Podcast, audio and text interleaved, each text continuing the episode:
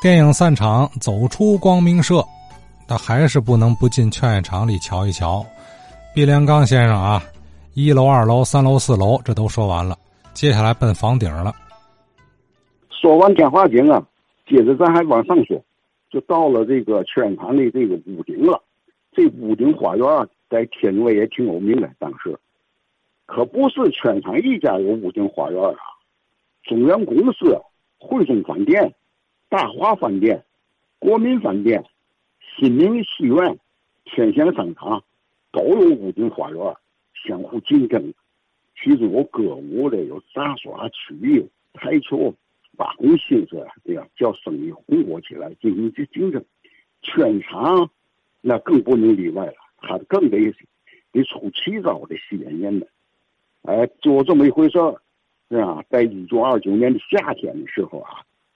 这个劝业场啊，花重金的，从东南地区买了一种啊莲花，这个莲花可是太稀有，叫嘛呢？叫桂子莲。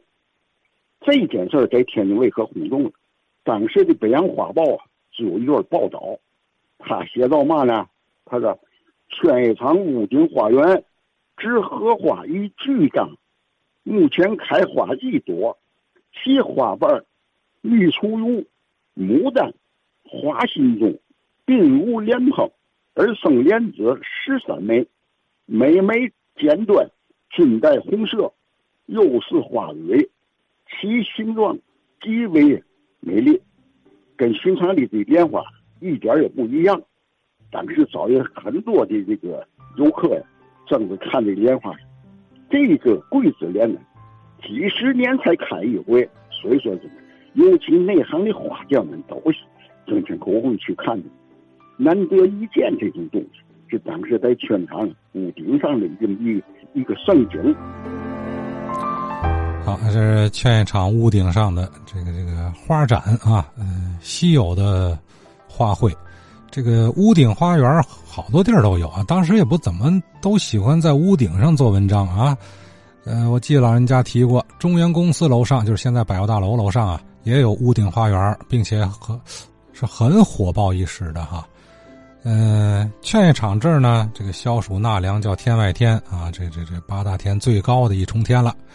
昨天毕先生聊这个天花井的时候，有一些细节小故事，还挺有意思的啊。就是最后说到那个有过这么一出戏，就是演员穿的那个行头戏装啊，那都是真的啊。所谓真的，就是都是那个劝业场的大股东庆王爷啊。这个这个载振，他拿出来当年的这个，呃，清宫里的衣服啊，这就好比我们今天要拍个话剧、情景剧什么的，找服饰收藏家何志华何老爷子，拿他的收藏老式服老老服饰穿上，那意思一样啊？呃，咱一提劝业场就是高新桥，当然了，它是很重要了。可是这里头还有庆王载振的巨资投入啊。